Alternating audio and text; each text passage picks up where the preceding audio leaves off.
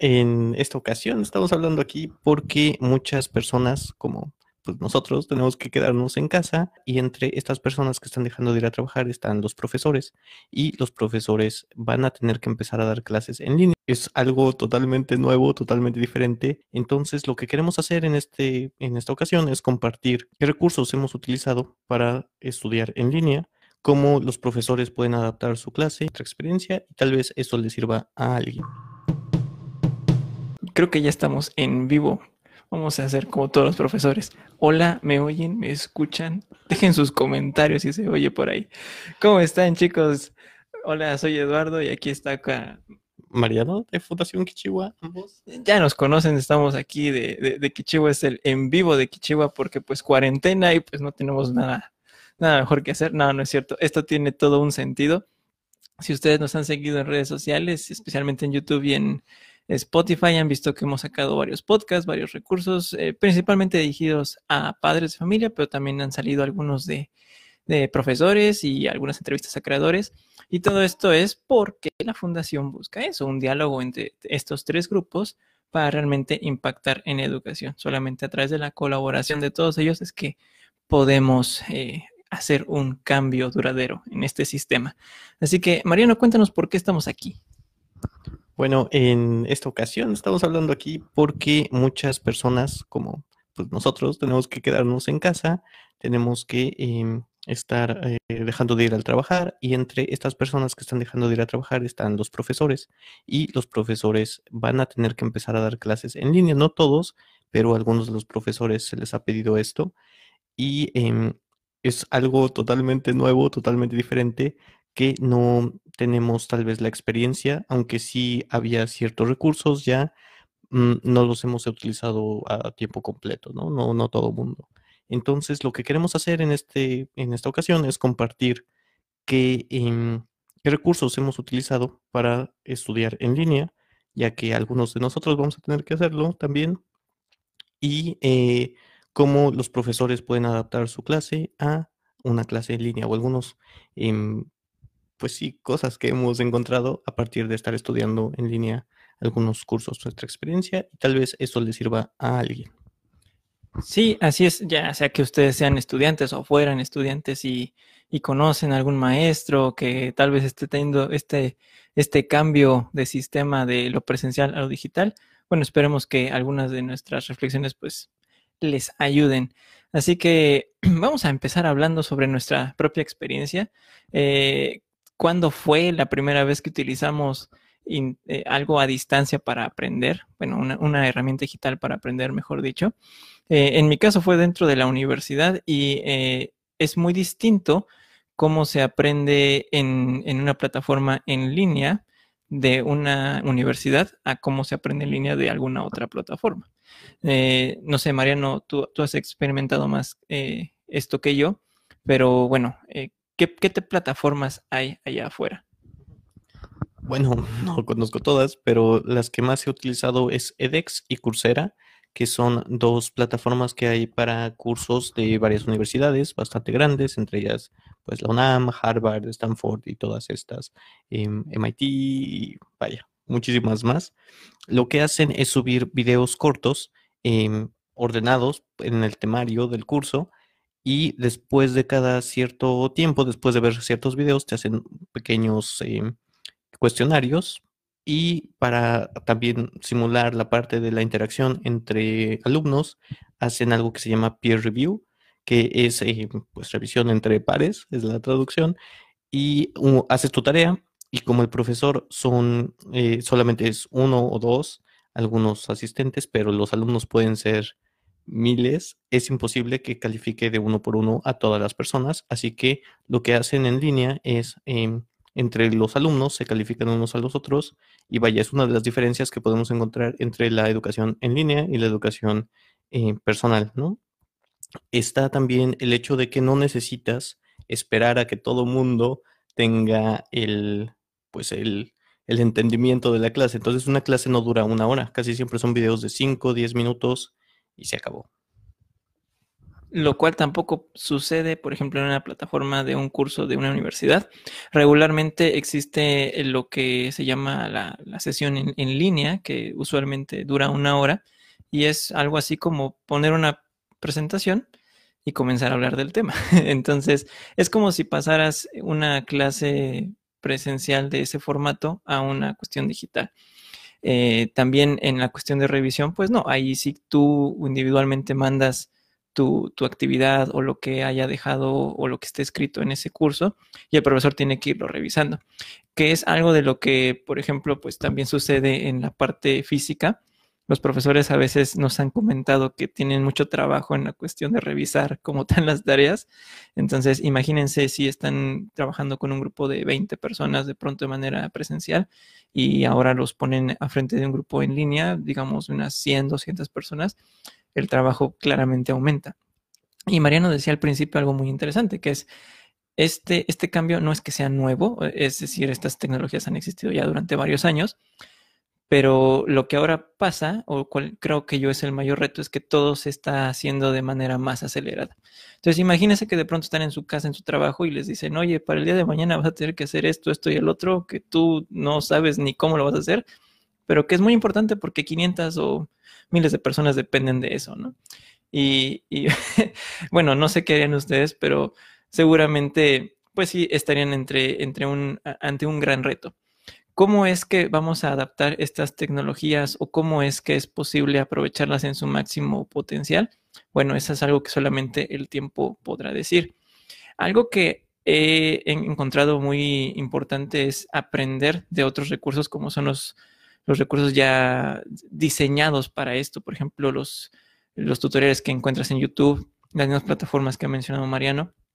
Estas son plataformas que ya llevan mucho tiempo experimentando este tipo de, situaciones y en la cuestión de enseñanza, en la cuestión de pedagogía, creo que tienen algo que aportar. Em, no sé, Mariano, ¿tú, ¿tú, qué opinas de esto? ¿Algo, algo de, de lo que creas que es valioso tomar de otros recursos externos para que se puedan implementar dentro de un sistema académico formal?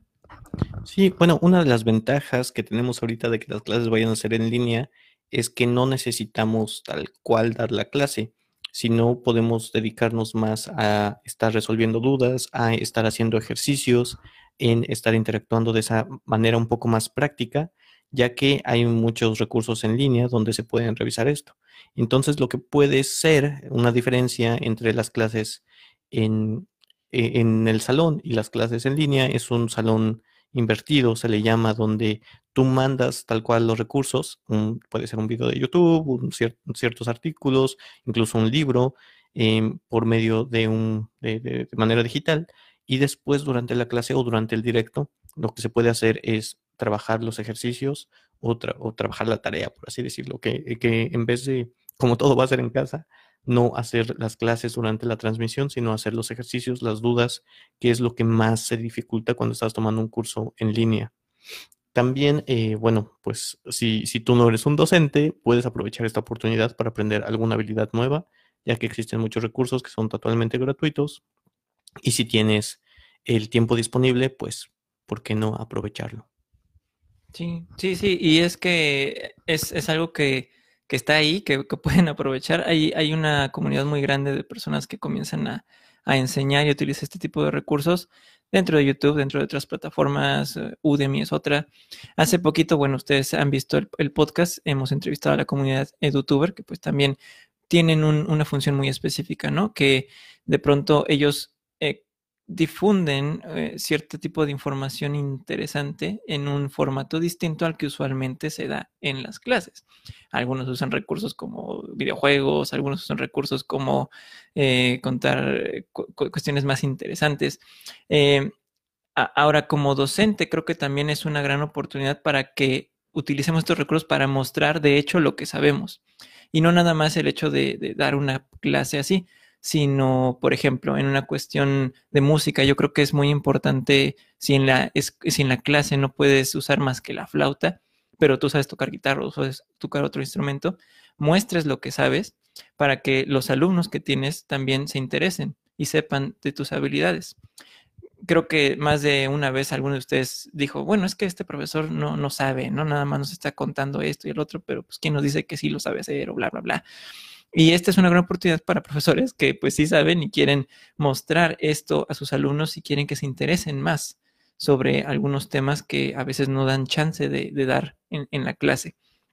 Y, y, esta comunicación también creo que es importante para que una vez que ya vean el video, una vez que ya presentaron el tema, los alumnos lo puedan ver y puedan poner sus preguntas, sus dudas, sus inquietudes, sus comentarios. Y de a partir de esas dudas y comentarios ya el docente puede hacer otra, otro, otro tipo de contenido, ya más personalizado. Porque eso es cierto, aunque la educación en línea nos da el chance de llegar a más personas, no es nada más hacerla masiva y estandarizada, sino hacerla más personalizada, que creo que eso es algo muy, muy importante. Sí, y creo que eso también es algo que se puede aprovechar en una clase en línea, que como va a ser un video o un recurso que ya va a quedar grabado, no hace falta que todos estén atentos al mismo tiempo, ¿no? Cada quien puede llevar su propio ritmo y cada quien puede utilizar los recursos que necesita.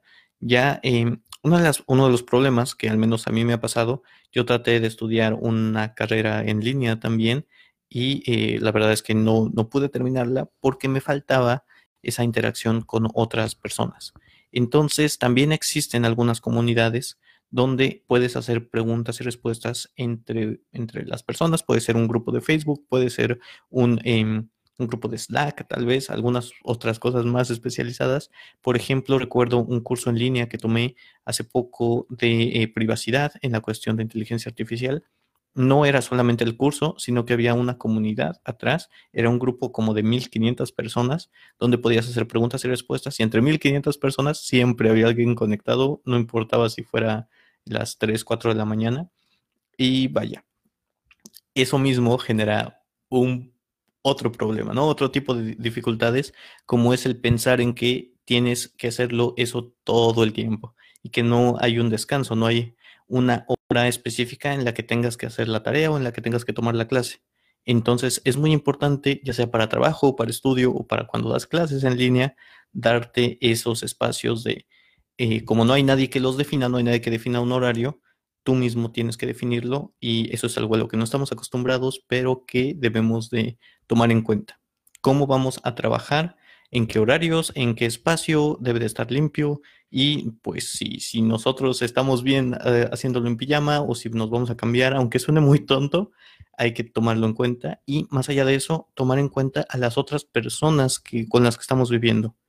Porque a veces tú quieres hacer algo durante esa hora y pues no falta quien pase por ahí, te haga una pregunta o te esté distrayendo cuando eh, necesitas concentración en tu casa y eso es eh, un acuerdo a los que se deben de tomar cuando estás trabajando desde casa y tienes a otras personas en el mismo lugar. Sí, y recuerden que eh, esta, esto se trata de entender la visión del docente, del estudiante, del creador y también de, la familia. Entonces, creo que aquí también es, otro factor que implica la, la cuestión de, un padre, ¿no? Cuando le dice su, su hijo, oye, voy a tomar mi clase en línea, ¿no? Y el papá así como de cámara, pues ahora, ¿qué, cómo va a ser esto, no? No, no se debe de tener miedo a este, este tipo de tecnologías, es, simplemente otro cambio. También eh, yo creo que es, muy cierto que a veces se aprovecha esto para, pues no sé, para otro tipo de, de actividades y de otro tipo de dinámicas, tanto en, en, en la cuestión escolar también como en la cuestión familiar no sé, de pronto ahorita se me acaba de ocurrir, ¿qué tal si la mamá también puede ver ahí la clase, ¿no? De pronto, no sé. Entonces, eh, e, esta, esta otra cuestión de cómo impacta esto en las otras esferas es muy importante. Creo que la, la colaboración entre padres, docentes y otra vez el estudiante funciona muy bien para realmente aprovechar estos cambios. Cuando dábamos, por ejemplo, las clases en el centro de aprendizaje, que si no lo recuerdan, eh, abrimos un centro en Cautepec para poder dar algunas clases, nos encontrábamos con que muchas personas, si bien tenían el teléfono o la computadora, no, conocían de recursos educativos como tal. Y, y cuando los presentábamos, lo que al menos a mí en lo particular me sorprendía es que sí los utilizaban. O sea, sí, sí sí decían, ah, mira, sí es que bajé la aplicación que me dijiste, o me metí a la página que dijiste, y pues sí le está entendiendo el niño, ¿no?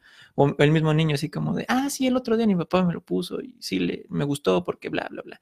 Entonces, mucho se trata de exponerse a nuevas situaciones. Yo creo que también como docente tenemos esta responsabilidad de acercar esas herramientas a nuestros alumnos y, entender que, son eso, una herramienta para desarrollar en ellos otras competencias y otras habilidades.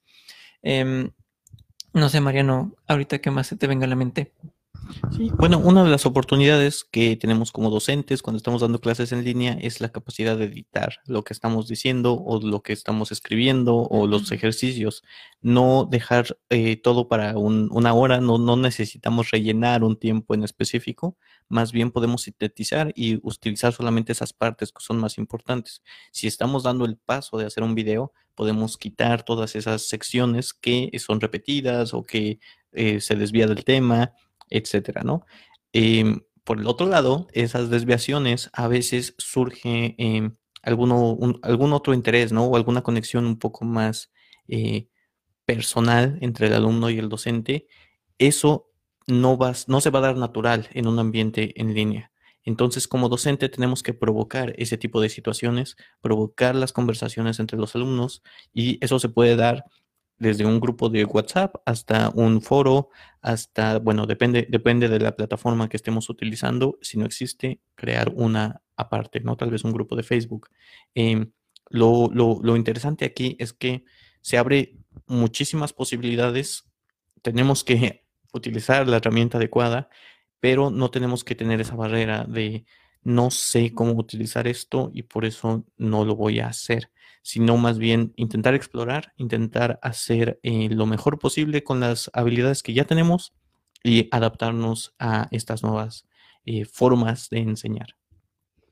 Sí, y, nuevamente toco el punto de no repetir los mismos errores que cometemos en la, en la, eh, diariamente en la escuela de forma presencial, como limitarnos a un plan de estudios que nos presenta quizá la, la, la, escuela, o sea, no convertir los cursos en paquetes, no, no es eso, es, tratar de, recordar que se trata de desarrollar una habilidad o de, generar una curiosidad en, los estudiantes y el hecho de que se puede editar un video, podemos hacer también cuestiones más interesantes que capten la atención de los alumnos, que es donde muchos profesores también batallan, ¿no? Que dicen, no, pues que cómo controlo un grupo de X número de alumnos. Bueno, aquí muy fácil, ¿no? No los tienes que controlar, lo único que tienes que hacer es presentar de forma atractiva tu tema. Y bueno, no sé, para ustedes ha sido sencillo o no ha sido sencillo, se lo pueden preguntar a, los profesores. No sé, en lo particular yo tuve profesores que presencialmente fueron muy, muy buenos. Honestamente me cuesta trabajo recordar alguno que en línea haya sido interesante, pero déjenme decirles que si un profesor es bueno de forma presencial, o que puede captar la atención, si saca un recurso en línea, es más fácil que un alumno lo pueda, lo, consuma, lo tome, incluso aunque no sea oficial de la, escuela. Entonces, sí hay que ser muy responsables con lo que compartimos, con lo que enseñamos, pero no debemos de tener miedo de intentar cosas nuevas, de usar estas tecnologías y también se vale preguntar, porque muchas veces los profesores también dicen, no, yo, yo qué, no, no, voy a hacer mi trabajo y se acabó. Pero no, o sea, e, es bueno investigar y es bueno preguntarle. Los mismos alumnos a veces saben, saben un poco más de esto, ¿no? Eh, ¿Qué plataformas usan más? ¿Qué prefieren usar WhatsApp, usar Facebook o prefieren usar, usar Twitch? No, sé, ¿no? Eh, eh, hay, hay, distintas herramientas que se pueden utilizar. Hace poco pasó este fenómeno. Ustedes saben que muchas clases están impartiendo por Zoom o por otras plataformas como Blackboard. Y, estas aplicaciones están en la Play Store, en la tienda de aplicaciones de, Android y también de, iOS. Y comenzaron a recibir muchas reseñas negativas para que las sacaran del mercado y los alumnos ya no tuvieran que tomar clase. Imagínense qué hubiera pasado si en lugar de utilizar estas plataformas, las escuelas hubieran decidido utilizar canales de comunicación que utilizan los gamers, los que juegan videojuegos. ¿Acaso hubieran recibido las mismas los comentarios negativos, iban a tirar esa, esa, plataforma que utilizan ellos para jugar y comunicarse. Entonces, esto ya es un poco más de estrategia también en la cuestión educativa y, directiva, pero vamos, que hay muchas, muchas, muchas, muchas opciones. Creo que lo importante es compartir este mensaje de que como docente somos partes de también esta, esta comunidad de enseñanza de, de, la educación, de aprendizaje, y que como tal, como miembros de una comunidad, tenemos que interactuar y aprender uno del otro para seguir avanzando en este camino de aprendizaje. Si no, vuelvo a lo mismo, repetimos los mismos errores una y otra vez y no vamos a hacer nada distinto. Sí, bueno, ahí ya nada más me falta eh, redondear, darles un pequeño recurso.